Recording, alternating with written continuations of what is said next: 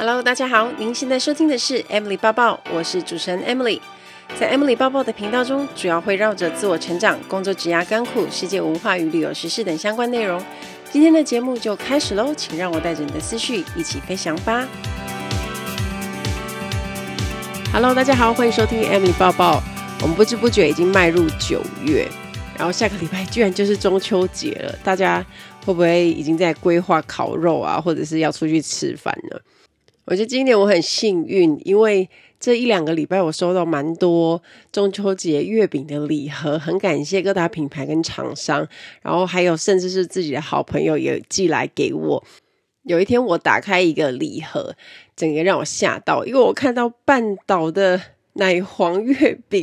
因为我超久没看到半岛，看到熟悉的盒子，就觉得有一种快哭了的感觉。之前在中秋节前后，我们在 Cashfly 从香港飞回高雄的时候，我都会在机场那边寻找看有没有半岛的月饼。那它不是都会卖，可是有时候它就真的会有它的奶黄在那边，然后我们就会把它买回家，可能送人或是自己吃。因为如果你有吃过，你就会知道它的奶黄真的是做的。它如果说第二名应该很少人敢说第一名吧，因为它的奶黄真的做的很好吃。因为不见得有时间到市区去购买或去订购，它这个都是限量的，也不见得每次都买得到，所以算是看到它有一种很特别的兴奋。而且我家人也非常的兴奋，就说哇，是半岛诶，因为他们大概也很久没吃到了。不晓得大家会不会有一种感觉，当你收到一个礼盒月饼啊、糕点啊、饼干之类的，你会觉得有一种幸福感。你虽然还没有打开吃，可是你只要看到，你就会觉得哇，好开心哦！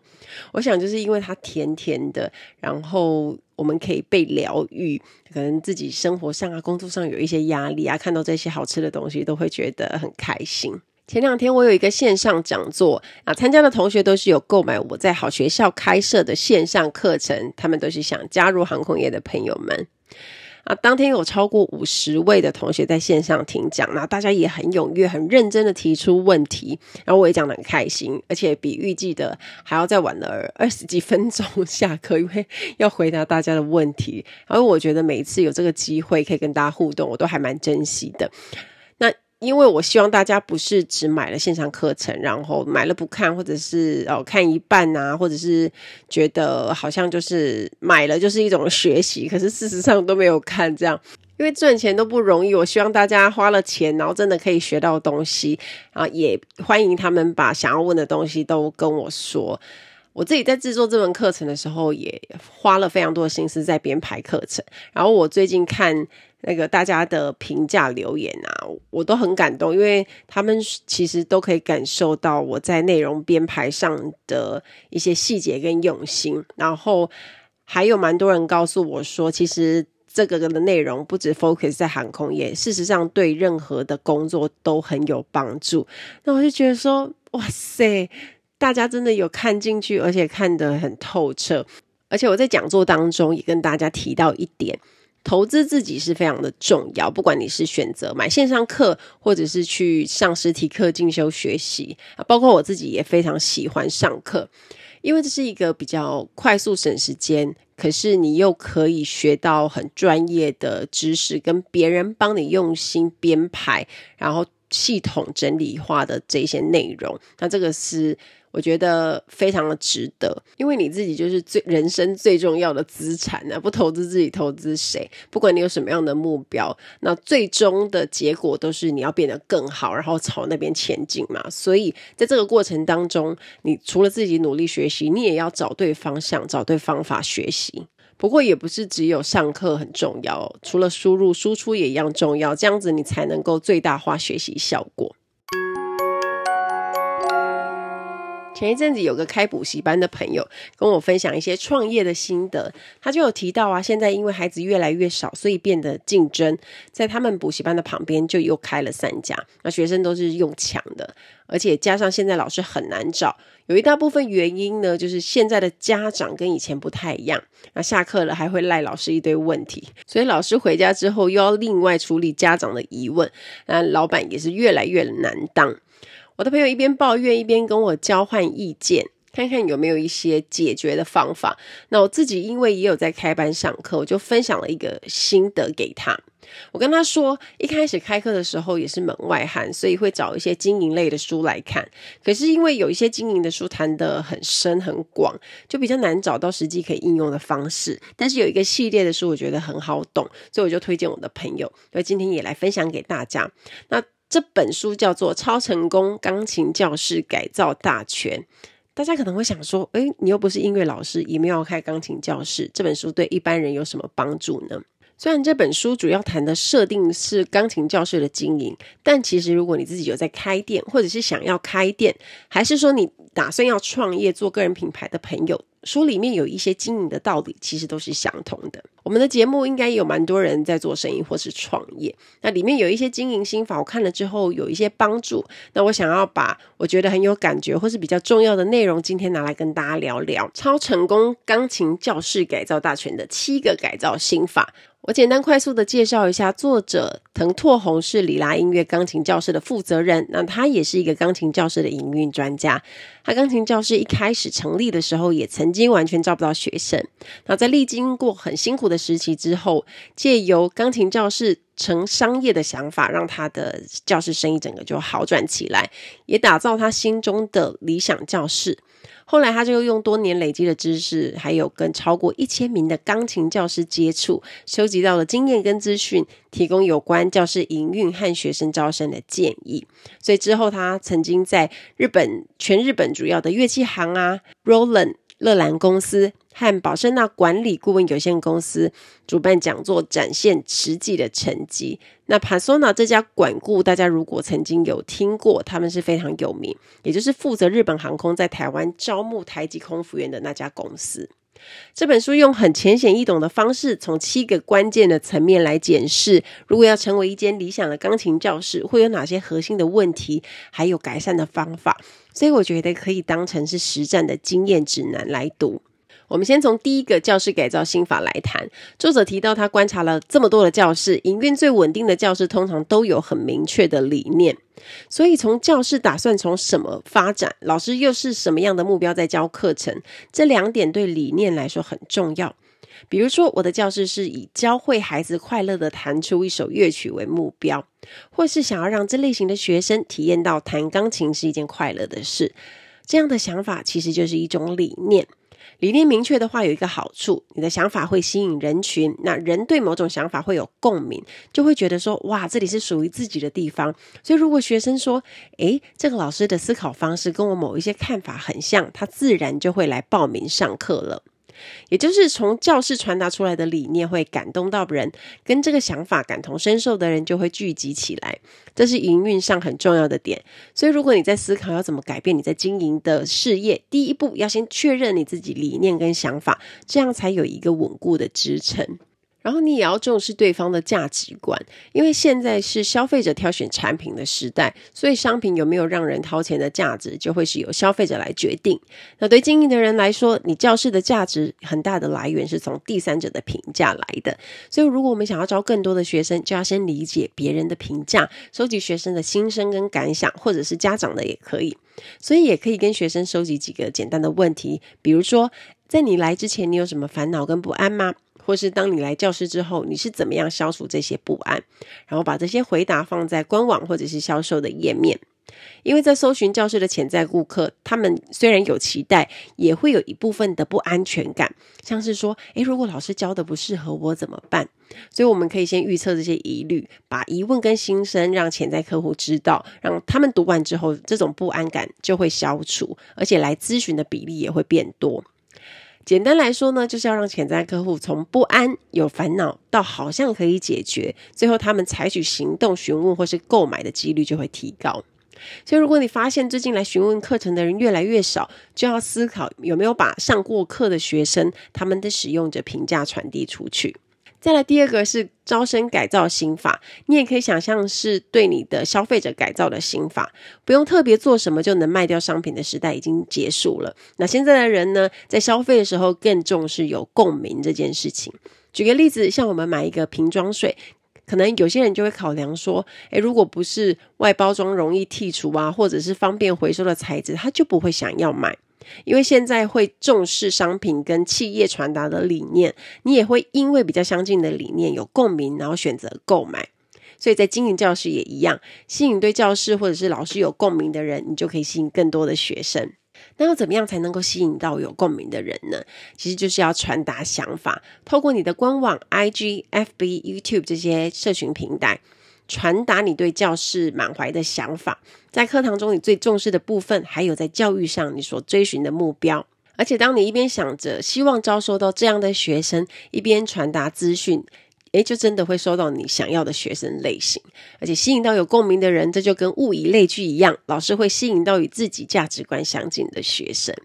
所以你要开始思考，在招生的时候，不再是任何学生都欢迎，要把观念转变成希望只有理解我教室的人、认同我的理念的人再来报名学钢琴。无法认同你的理念，就让他去也没关系，因为久了之后就会剩下长期学习的顾客。那你就专心诚意的做好教室营运，把想法传达出去，也会吸引到跟你有共同价值观的学生。不要做追着学生跑的教室，目标是要成为学生慕名而来的教室。所以改变招生的方式就在这里。你也可以透过明确描绘出理想学生的图像这个练习，来找到心目中的学生。首先，具体写下五十个你不希望他来报名的学生类型，比如说，我不想要听老师的话啊，不想要听老师的建议啊，或者是报名课程之后又无故不来退费的这种放鸟学生。接下来再写下五十个你希望他一定要来的学生类型，就像是如果这类型的人是我的学生，我每天都想要教他上课。比如说会主动回去练习的人，学习心态很正面、很积极的人。像这两种五十个你都写完了之后，你就会很清楚的想象出理想的学生，会有具体的图像，就可以用在你的招生活动上面，而且就能有意识的吸引到自己追寻的学生。再来第三个心法是课程改造心法，你也可以想象成是产品改造的心法。其中很重要的一点就是，只要老师展现出认真的态度，学生就会跟随。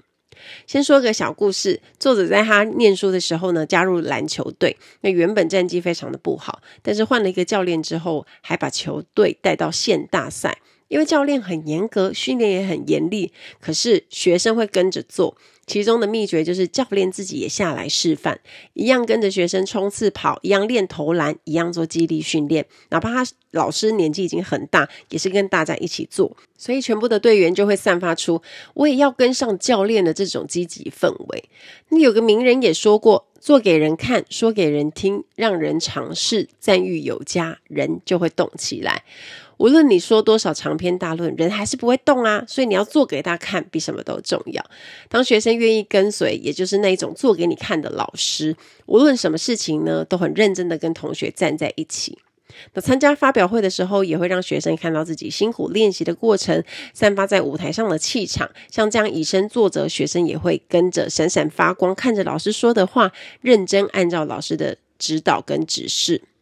另外，如果课程内容想要学生很好记的话，你用自创的法则其实会更好理解。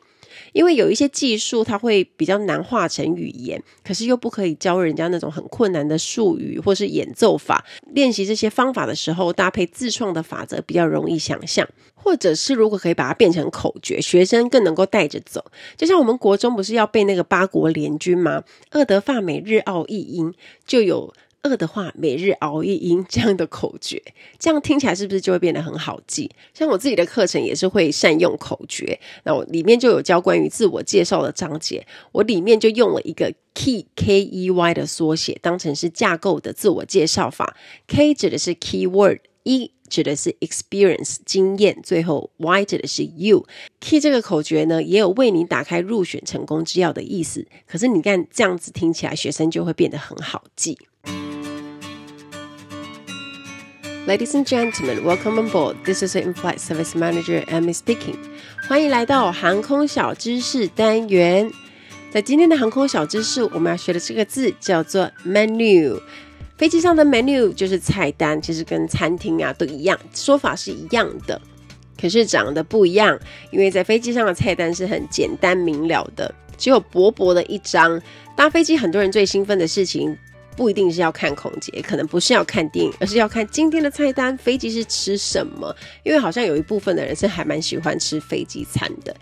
一般我们只有飞中长程的时候才会出现菜单嘛。那经济舱的菜单呢，最主要是要让大家看到主菜的选择。所以呢，像如果你是飞长班的话，它可能会有三个，比如说呃鸡肉配饭，然后呃牛肉配呃马铃薯，或者是最后一个是意大利面是素食的这样子，那就三种 entree 的选择，让大家去选自己想要吃哪一种。那上面菜单可能还会写说，还会搭配，比如说搭配布丁啊，或者是甜点，或者是它的配菜是什么，都一样会写在菜单上面。那像国泰的话，它都会有中英文两个版本，就是一面是中文，另外一面就是英文。那长城航班因为有 serve 两餐嘛，所以你会看到的是一餐会呃，比如说写晚餐，然后第二天的早餐也会写在下面，就是两餐的主菜就是会让大家看到要选什么。而且当然呢，还有像茶咖啡啊，或者是饮料的选择，可以选哪些东西，也会简单的列在上面。然后像长城还会有一个 in-flight snack，就是他会跟你讲说，哎，还备有机上小点可以提供选择。那个机上小点呢、啊，每间航空公司可能不太一样啊，它可能会有一些饼干啊，或者是三明治啊，甚至是大家最爱的泡面。以前我们在发菜单的时候，都是等客人上飞机的时候，我们就会开始派，因为等一下可能就要要忙那个餐饮服务，所以我们都会趁客人百分之八十九十都登机完毕之后，就会开始发菜单。那像豪金舱的菜单就会跟商务舱的比较类似，它就是会有两张，会做的比较小小的豪华一点点。啊，商务舱的呢，它就是会更多张，因为。除了主菜啊，还有前菜的选择，还有甜点的选择，还有冰淇淋的选择。最重要的是酒类，酒精饮品其实很多，因为有特调嘛，然后还有各式的酒，所以要让客人明确知道说，今天飞机上有提供哪些酒啊，哪些香槟啊，什么样的白酒、红酒啊，都要清楚的列在酒单上面。像商务舱的机上小点也是有蛮多种选择的啊，比如说呃馄饨面啊，或者是汉堡啊，也都会写在菜单上面。我记得以前刚开始换服务流程的时候，我们有那种做成像报纸一样的菜单，就是会写得很密密麻麻、很详细啊，他们阅读起来有一点困难。这看起来很漂亮啊，很专业，可是大家反应不太好。后来他又换成就是一般的菜单这样，因为。后面商务舱的服务流程更换了之后，我们其实是都要去每一个去问说客人今天要吃什么，就是每一个东西几乎都要问啊，主菜啊、前菜啊，所以就变成是蛮花时间的。那多久会换一次菜单呢？以前好像据说是两个月到三个月会再更换一次菜单，而且航线来说，呃，可能也要看飞哪里，然后吃的东西会稍微有点调整跟不一样。那原因是因为可能搭这条航线的客人是哪一些人有蛮大的关系。像我们自己就会担心说，就是如果菜单上面有写啊，然后我们其实是没有，我们就会很怕。通常啊，如果也有一个很多人想要点的，比如说牛肉马铃薯，然后今天就是非常多人喜欢牛肉，我们可能派餐派到一半，然后它就没了。我们就要跟后面的客人说抱歉，这时候大家就是会觉得在做服务上面就会比较有压力，因为你要解释嘛，然后要说为什么没有啊，然后可能也要去有一个心理预备，说可能也会碰到有一些人呢，他们会 argue，或者是甚至是会在那边抱怨，然后不要吃另外的东西，那就可能我们要想办法处理这样。而且以前我们在商务舱啊。很怕客人点一个东西，就是 Cloud Nine，就是我们的国泰专属调酒。也不是说怕客人点来，只是麻烦而已。因为通常在做餐饮服务的时候，大家都是很赶很忙的啊，赶时间，动作又很快。我上次有分享到，我们连开香槟都啵啵啵，就是很快，而且就不太会拖时间。每一个人都是在厨房里面很粗鲁。可是 Cloud Nine 呢，它就是要调，那要调又比较花时间呐、啊。那客人如果要喝，当然我们还是会做啊，只是可能我们默默的走进。厨房会小小的小翻一下白眼，这样，因为我们要先把那个糖包的糖倒到一个盘子里头，然后我们要用那个柠檬的切切片柠檬，稍微用用湿一下杯缘，然后再沾那个糖，就真的很专业。然后要混两种不一样的酒，再加上柠檬汁，要雪碧，要冰块。然后也要那个 mint leaf，就是薄荷叶，那要用的漂亮又要好喝，是有比例的，所以真的是要花时间，没有办法说很快就端出去给客人。如果呢，就是在忙得要爆炸的时候，突然有一两个客人点这个，我们可能就哦被迫就是要中断目前在做的事情，然后要好好的专心调酒。阿姐如果知道 Cloud Nine 的要求啊，她可能就会说好，那那你慢慢弄，然后我出去继续送餐，因为她她也没时间，她也很赶，所以会发现只要是有调酒啊，组员就会在里面更忙了一点。因为这个是 Cloud Nine 是国泰的，算是专属特调，就是 Signature Drink，据说是蛮好喝的，但是我飞了这么久，我还是没有喝过，所以如果大家有机会的话呢，还是是可以喝喝看的。希望大家会喜欢这一集的航空小知识，我们下次再见喽，拜拜。接下来第四个就是学生改造心法。如果你是创业者，也可以想象成是顾客改造心法。我觉得第四点很重要哦，最重要的事情就是要跟学生建立起信赖关系。学生跟老师之间呢，是要能够彼此倾诉烦恼的关系。所以当别人愿意倾诉烦恼给你听，就表示你跟他们的关系更亲近了。当你试着站在他们的角度去想他们的问题，也比较能够看到合适的解决方法。如果能够创造彼此认同的心态，内心的距离就会拉近。如果要建立这样的关系呢，就要打开敏锐的天线。他们在想什么啊？烦恼什么啊？在哪些地方受挫折？如果可以先知道，就能够对沟通有很大的帮助。有个有效的方法，就是可以做一个学生的情况记录本，把相关的资料归纳在笔记本里头。那里面要写下一些细节，比如说学生听到什么话会开心，或者是比较有反应的字眼，就可以记下来。如果想要学生认可自己，首先老师也要先认可学生。比如说学生有乖乖做功课，或达到练习的标准，老师就要称赞他，不要吝啬称赞。有时候想要称赞学生，或者是找不到可以称赞他的点呢，也可以认可他来教室上课这件事情。你就可以对他说：“我明明很累，学校下课还过来上课，真是很努力。”沟通交流的基础呢，其实就是建立在认可。要建立关系的第一步，要调整自己的心态。我觉得这可以用在经营顾客上面，尤其是你的产品。如果是客人需要到实体店面，有机会跟他们见面的话，就更常要记录。客人的喜好，也可以跟客人有一些正面的互动。另外，也可以提高学生的自我肯定感。自我肯定感就是意识到我的存在是有价值的，自己是被别人所需要的这种情感。像是容易放弃的学生啊，你在指导他的时候，先不要一直指正他做不好、做不对的地方，要先聚焦在已经完成的事情上。比如说，在十个项目里面，如果有一点做得好，就请你关注在那一项。像是五个段落，学生如果只有一个会弹的话，就可以说，嗯，这一段算是蛮难的，可是你弹得很好，这样学生就会觉得老师一直有在关注我，也会越来越有自信。只要稍微改变一下对学生的看法，跟他们说出来的话就会有所改变，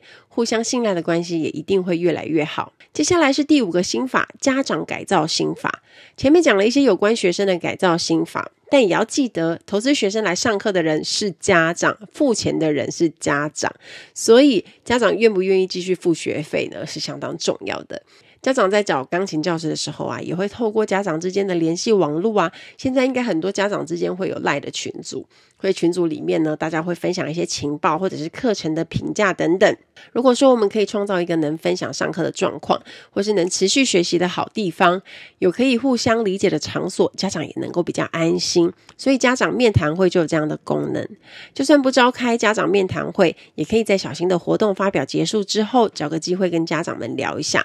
除了可以让家长们交换平常没有办法取得的资讯，他们也可以更深入理解你的钢琴教室。这就是一种伙伴意识的塑造，让家长们不只关心自己的孩子成长，也很期待其他小孩子的成长，一起欣赏学生认真投入的过程。这种良性的循环呢，也会改善教室的气氛。而且因为现在的人很方便上网，我们也会过度依赖手机的讯息。可是如果能够透过手写信件或者卡片呢，更能够传递自己的温度。因为手写的东西啊，除了讯息传达，还多了一份心意。寄实体的信，你可能要买信纸啊，贴邮票去邮局寄信，会比传简讯来的更花功夫。但是呢，也更能够体现你的心意。而且，如果是卡片，有些家长也会把它贴在冰箱啊，或者是家里的留言板上面，这样家里的每一个成员呢，也都能够对你有好的印象。所以，当跟家长联络的时候，就可以写亲手的卡片。这让我之前想到啊，有一个电商品牌分享降低退货率的小技巧，就是在他们商品的包裹里面放一张印有购买者姓名、手写字体的感谢卡，而且感谢卡背后就是保固卡。要退货的话呢，就需要跟保固卡一起放回里面退回。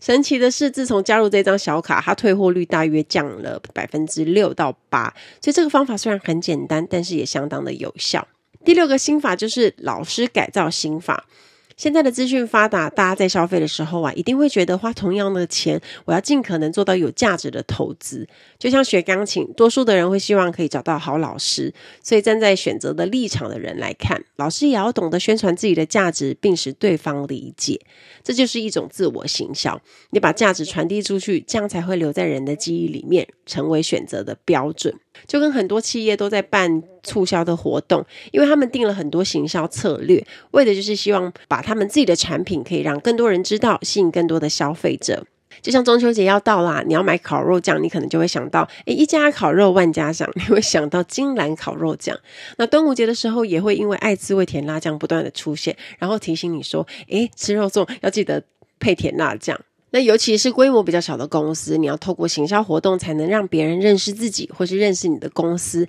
举办行销活动要记得，最重要的是我们的目的，要让来的人能够感受到价值的活动，让他们可以清楚知道说这间店在卖什么，这家钢琴教室的学习氛围原来好棒哦，这间店对我来说好像是有价值的。